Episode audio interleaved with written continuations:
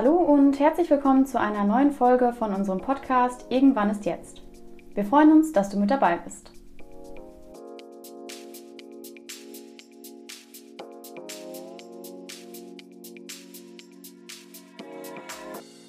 Hallo liebe Zuhörer und Zuhörerinnen und hallo liebe Caro. Hallo Jana. Wir sind schon in unserer vierten Folge angelangt und wollen uns heute mal mit einem weiteren ziemlich spannenden Thema beschäftigen. Und zwar soll es heute darum gehen, dass wir uns mal anschauen, was verändert sich eigentlich in der Arbeitswelt so im Laufe der letzten Jahre. Da ist das Ganze ähm, ja von einer Produktionsgesellschaft eher zu einer Dienstleistungsgesellschaft geworden. Oder man könnte in dem Zusammenhang auch davon sprechen, dass Handarbeit vermehrt zu Kopfarbeit wird. Und das bringt viele Veränderungen mit sich und ähm, eben auch viele andere Belastungen, also unterschiedliche Belastungsausprägungen, wenn man so will. Und das Ganze bringt uns zu dem Thema Neuroenhancement. Ja, ähm, ich glaube, ein sehr spannendes Thema für uns, gerade wo wir schon über viele Rahmenbedingungen der mentalen Gesundheit am Arbeitsplatz gesprochen haben. Und damit wir erstmal einen Überblick darüber bekommen, was Neuroenhancement sein kann, schauen wir erst einmal auf die Daten und Fakten von Julia.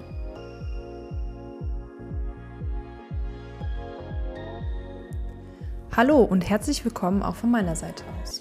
Neuroenhancement ist der Versuch, die geistige Leistungsfähigkeit gesunder Personen durch die Einnahme psychoaktiver Substanzen aller Art zu steigern.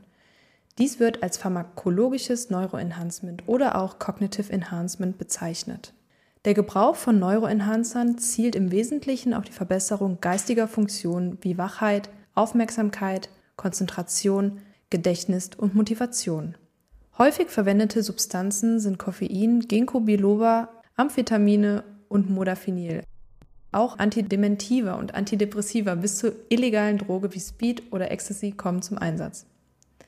Weber und Rebscher verweisen darauf, dass sowohl arbeitsweltlich gesellschaftliche Faktoren als auch individuell personenbezogene Faktoren als mögliche Treiber für Neuroenhancement in Betracht kommen.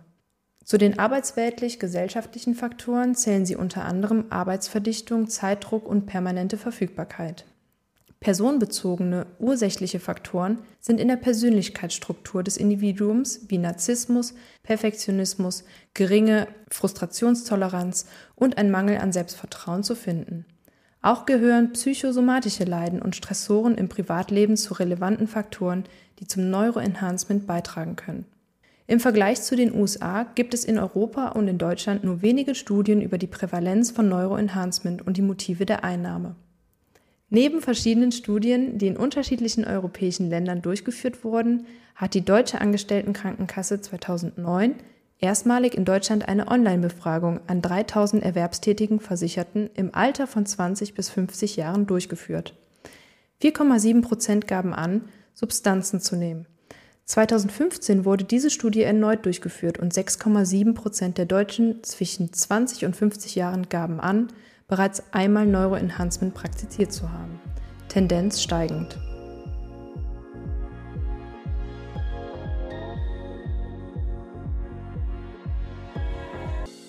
Ja, vielen Dank, Julia, für die Daten und Fakten zum Thema Neuroenhancement.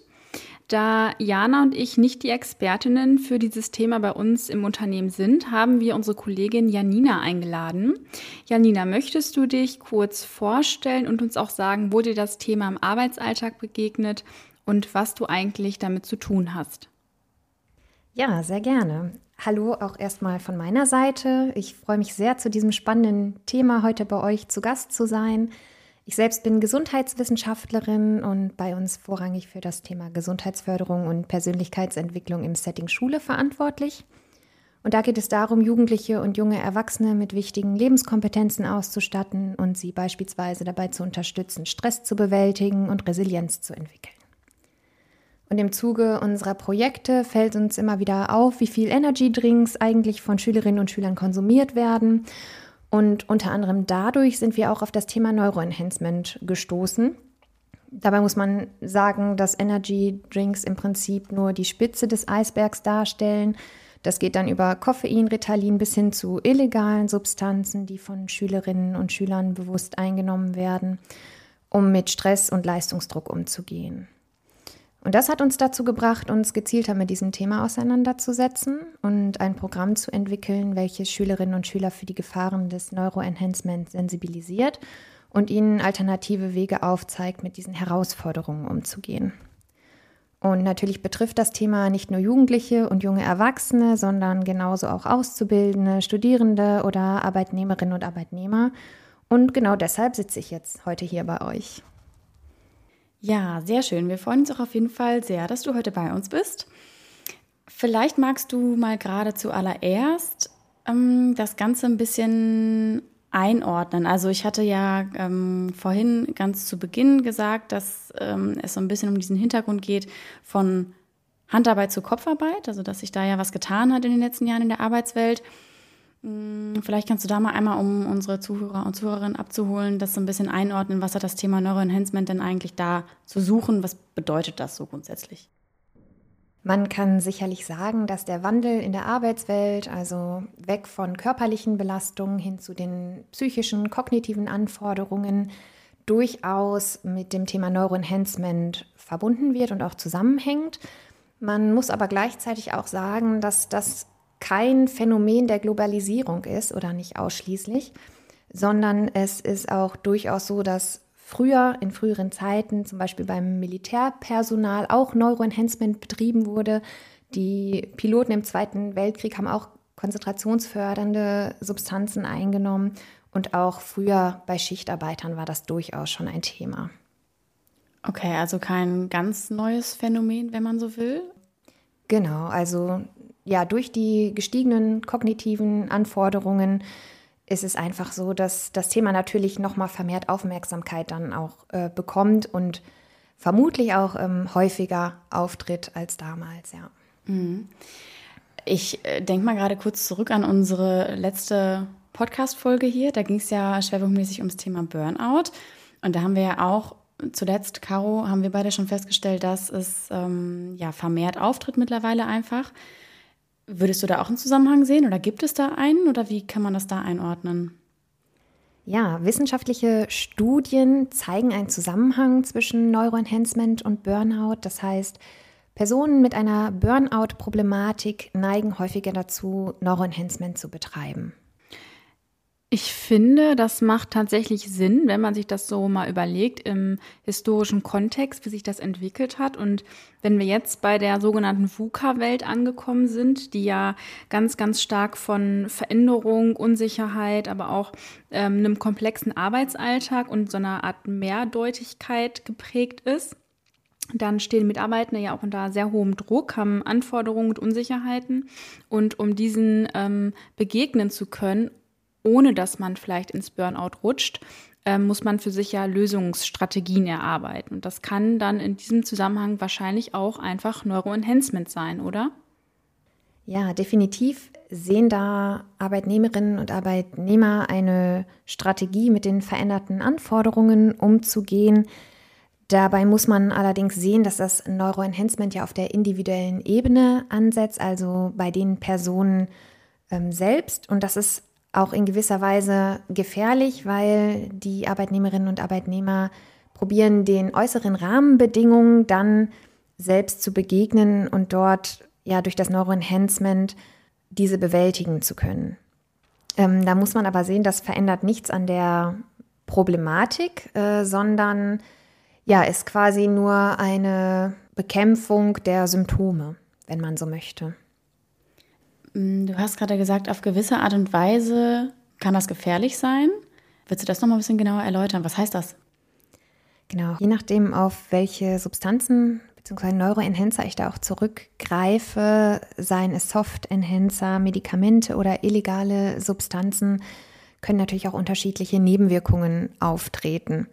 Erste Nebenwirkungen wären Kopfschmerzen, Nervosität, Schlaflosigkeit, aber je nachdem, in welchem Ausmaß ich das mache, können natürlich auch schwerwiegendere Nebenwirkungen auftreten, beispielsweise Herzrhythmusstörungen, Persönlichkeitsveränderungen oder sogar psychotische Zustände.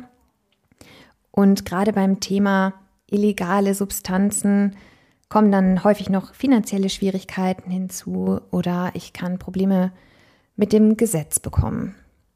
Okay, also das zeigt ja auf jeden Fall gerade sehr deutlich, dass man da ähm, auch deutlich unterscheiden muss. Ne? Also je nachdem, um was für ein, eine Substanz handelt es sich eigentlich. Und ähm, wie du gesagt hast, da gibt es dann eben auch unterschiedliche Nebenwirkungen. Ich glaube, das ist ein Punkt, da sollten wir gerade noch mal ein bisschen genauer drauf eingehen. Ähm, Soft Enhancement hast du vorhin genannt, dann war aber auch die Rede von illegalen Substanzen, von Doping. Magst du das noch mal so ein bisschen auseinander Friemeln. Was, was heißt denn das eigentlich? Hast du Beispiele vielleicht auch nochmal für uns? Insgesamt lassen sich vier Arten des Neuroenhancements unterscheiden, beziehungsweise gibt es vier verschiedene Substanzgruppen, sage ich mal, die man ja in den Zusammenhang bringt. Das sind einmal die bekannten Genussmittel wie Kaffee oder Energy Drinks, hatten wir vorhin ja schon beim Thema Schülerinnen und Schüler. Dann die Soft Enhancer, das sind frei verkäufliche Substanzen, ähm, beispielsweise wie Koffeintabletten, Vitamintabletten oder Ginkgo biloba-Extrakte. Dann gibt es das pharmakologische Neuroenhancement, das ist die Einnahme verschreibungspflichtiger Medikamente. Ähm, da gibt es verschiedene Arten von Medikamenten, die da häufig verwendet werden. Das sind einmal psychoaktivierende Substanzen wie Ritalin oder Modafinil. Ähm, Ritalin wird häufig zur Behandlung von ADHS eingesetzt, Modafinil bei Narkolepsie. Dann, das hatten wir auch gerade schon, die illegalen Substanzen. Ähm, da werden häufig Amphetamine oder Methamphetamine genutzt. Das ist beispielsweise Ecstasy oder Crystal Meth. Oder ganz bekannt ist da ja auch die sogenannte Leistungsdroge ähm, Kokain. Okay, also ich finde, wenn du das so aufzählst, das hört sich erstmal so, hm, wie soll ich das sagen? Also es ist, ähm, finde ich, sehr erschreckend zu sehen, dass wirklich so häufig mit solchen Stoffen Neuroenhancement tatsächlich betrieben wird. Also wenn wir mit dieser, dieser geringsten Form anfangen, also Kaffee Energy Drinks, ich sitze hier gerade mit meinem Kaffee, so viel dazu. Und ich bin auch leidenschaftliche Kaffeetrinkerin. Würdest du jetzt sagen, ich bin schon ich betreibe Neuroenhancement nur, weil ich jetzt jeden Tag Kaffee trinke? Ja, ich würde sagen, Kaffee ist da noch ein relativ harmloser Neuroenhancer tatsächlich.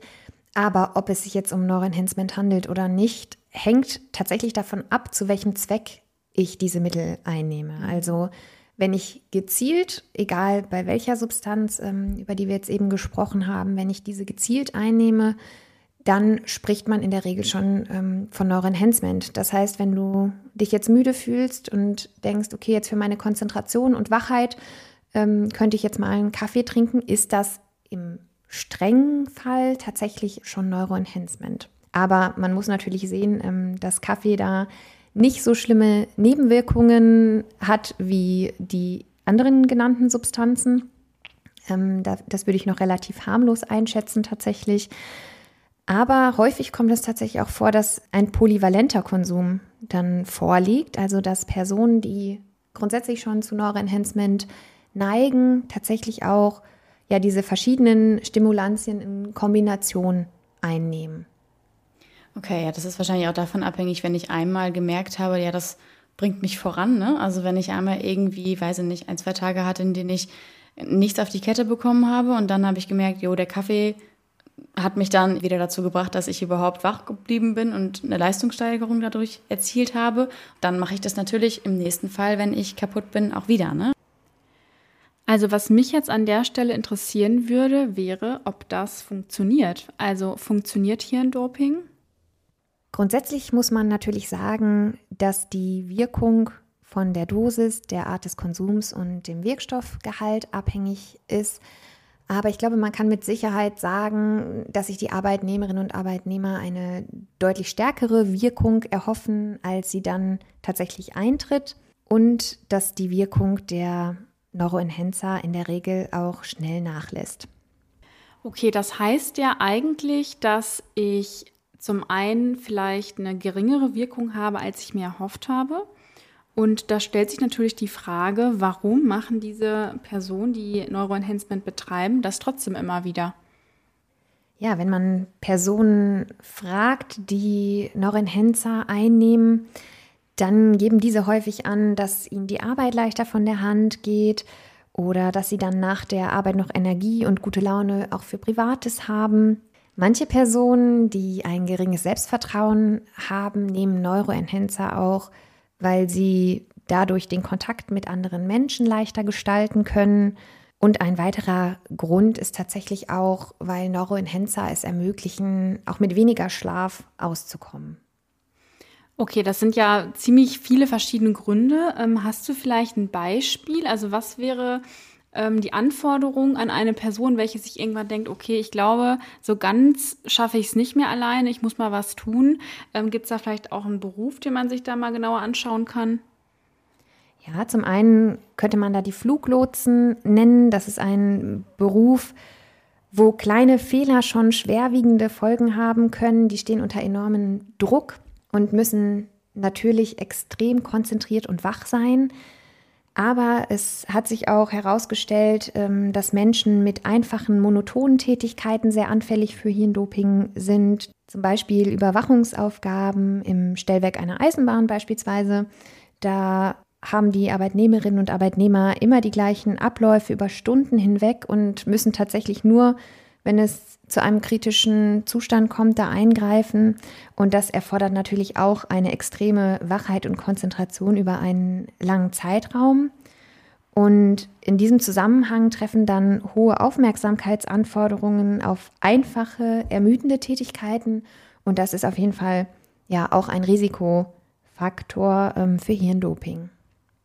Okay, das heißt also, dass besonders Personen, die ähm, sehr, sehr hoch konzentriert sein müssen, immer 100% da sein müssen, auch anfällig für Hirndoping oder Neuroenhancement sind, weil man vielleicht im Arbeitsalltag sonst gar nicht diese Konzentration von sich aus hätte oder Angst hat, dass es dann ähm, vielleicht im, im Ernstfall sozusagen nicht funktioniert. Ähm, Gibt es denn da auch Geschlechterunterschiede? Grundsätzlich kann man sagen, dass es im Ausmaß des Dopings oder in der Häufigkeit keine Unterschiede zwischen den Geschlechtern gibt. Aber es ist durchaus so, dass Männer eher Neuroenhancement betreiben, um die eigene Leistungsfähigkeit zu steigern. Und bei Frauen hat Neuroenhancement eher das Ziel, die Stimmung aufzuhellen tatsächlich.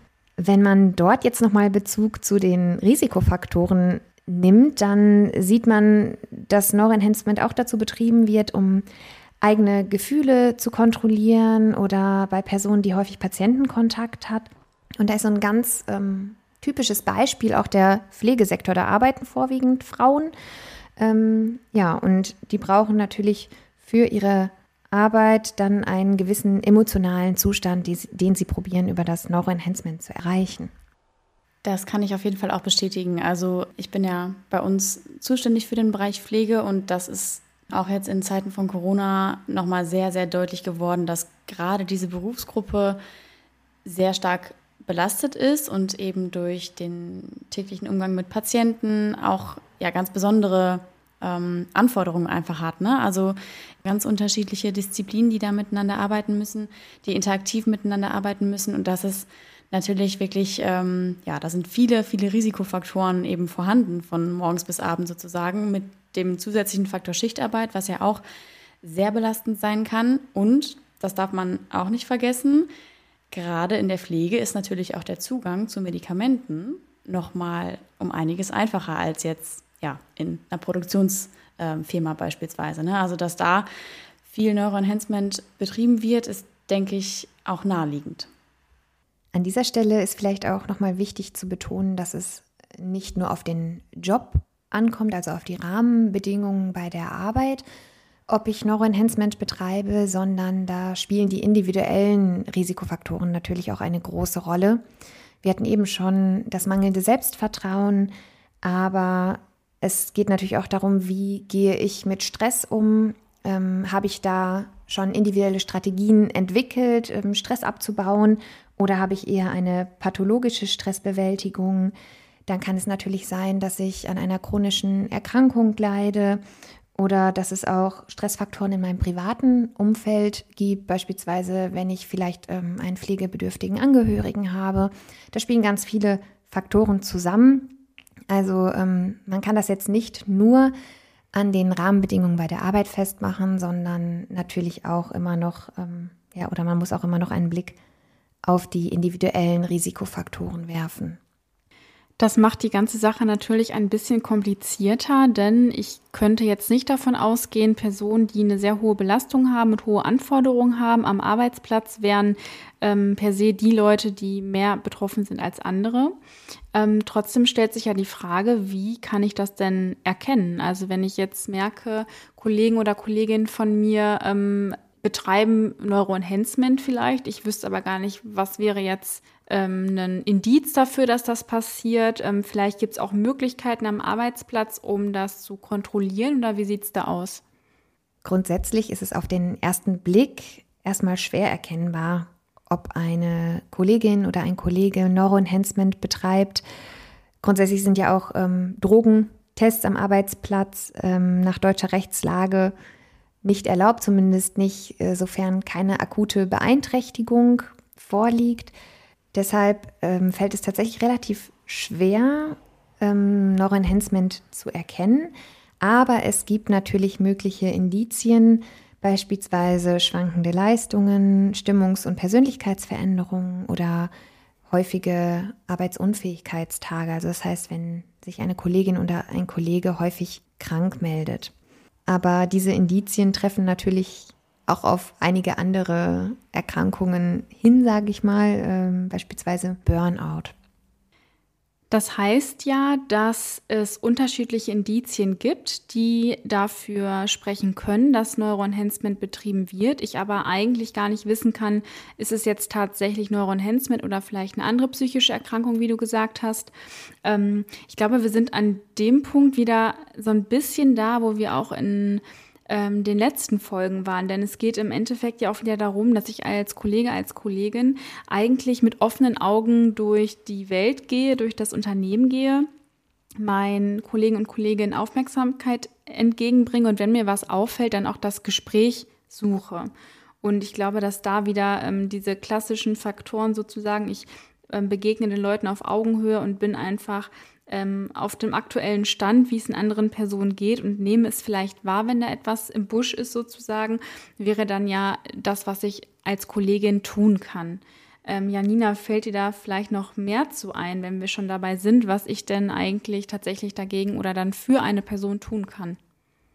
Ja, genau. Du hast jetzt schon einige wichtige Faktoren genannt, wo man vielleicht auch noch mal einen Blick drauf werfen kann, ist die Arbeitsatmosphäre an sich, weil auch ständiger Leistungs- und Konkurrenzdruck unter Kolleginnen und Kollegen ein Risikofaktor für Hirndoping sein kann. Aber ich sehe da auch ganz deutlich den Arbeitgeber in der Pflicht. Ziel des Arbeitgebers sollte es auf jeden Fall sein, die Arbeit qualitativ und quantitativ so zu gestalten, dass die Arbeitnehmerinnen und Arbeitnehmer nicht dopen müssen, um diese zu schaffen oder auszuhalten. Da wäre ein wichtiger Punkt vielleicht auch nochmal, dass äh, die Arbeitgeber darauf schauen, die Aufgaben an die Kompetenzen und Qualifizierungen ihrer Arbeitnehmerinnen und Arbeitnehmer anzupassen. Aber ich kann natürlich selbst auch meine Kompetenzen in dem Zusammenhang erweitern oder darauf zurückgreifen. Ähm, das heißt, es gibt da ja auch Strategien auf individueller Ebene mit den Arbeitsanforderungen umzugehen. Da lohnt sich zum Beispiel ein Blick auf mein eigenes Zeitmanagement, dass ich tatsächlich schaue, wie gut bin ich organisiert oder was kann ich gegebenenfalls an meiner eigenen Organisation noch verbessern. Ich sollte mir realistische Ziele setzen und vor allem ja mich auch abgrenzen können. Das heißt, ähm, auch mal Nein sagen oder den Mut zu haben, auch mal Nein zu sagen und eigene Grenzen aufzuzeigen, ohne dass ich mir Sorgen mache, dass ich mich jetzt bei Kolleginnen oder Kollegen unbeliebt mache. Da ist ja eigentlich auch wieder das Thema soziale Unterstützung ein ganz großes, also sowohl vom Kontext am Arbeitsplatz von Kollegen und Kolleginnen, aber auch vom Arbeitgeber, dass ich ähm, das nutzen kann für mich, um vielleicht auch anzusprechen, wenn mir etwas zu viel ist, wenn ich es durch meinen Perfektionismus nicht schaffe, eine Anforderung zu erfüllen, ähm, dass man dort auch einfach die, ja, die soziale Unterstützung nutzt, die man vielleicht hat, aber natürlich auch wieder im privaten Kontext, also ähm, da dann tatsächlich auch darauf zurückgreift, habe ich Freunde, Bekannte, wen auch immer, äh, mit denen ich über meine ähm, ja, Probleme in diesem Fall sprechen kann. Ähm, ich glaube, wir haben schon ganz, ganz viel angerissen und mich würde interessieren, was wäre denn dein abschließender Tipp für alle Zuhörer und Zuhörerinnen, wenn ich dich als Expertin für Neuroenhancement frage, was man denn eigentlich tun kann? Ja, da würde ich gerne nochmal auf das Thema Selbstfürsorge eingehen. Das heißt, dass ich wirklich gut selbst auf mich achte, ähm, schaue, wie kann ich leistungsfähig sein. Nehmen wir mal das Thema Schlaf, dass ich darauf achte, ausreichend zu schlafen, weil ähm, da gibt es einen ganz interessanten Fakt und zwar ist es so, dass ein bereits ausgeschlafenes Gehirn auch nicht durch Neuroenhancement wacher wird. Also wenn ich ohnehin fit und leistungsfähig bin, dann können das auch keine Neuroenhancer optimieren. Okay, ich glaube, das war ein ganz gutes Schlusswort, ähm, sodass unsere Zuhörer und Zuhörerinnen auch etwas für sich persönlich mitnehmen können. An der Stelle, Janina, ähm, nochmal vielen Dank, dass du bei uns warst und dass du uns so viele interessante Fakten, aber auch ähm, Einblicke in das Thema Neuroenhancement gegeben hast. Ja, danke auch an euch, Caro und Jana, dass ich mich heute hier mit euch zu diesem spannenden und wichtigen Thema unterhalten durfte. Und auch von mir vielen Dank, Janina, dass du dabei warst. Euch Zuhörer und Zuhörerinnen da draußen, wir hoffen auch dieses Mal, dass ihr ein paar spannende Gedanken mitnehmen konntet, dass Janina als Expertin euch da ähm, ja, ein bisschen aufklären konnte und wir freuen uns auch wie immer, wenn ihr beim nächsten Mal wieder mit dabei seid. Und bis dahin merkt euch, irgendwann ist jetzt. Bis zum nächsten Mal.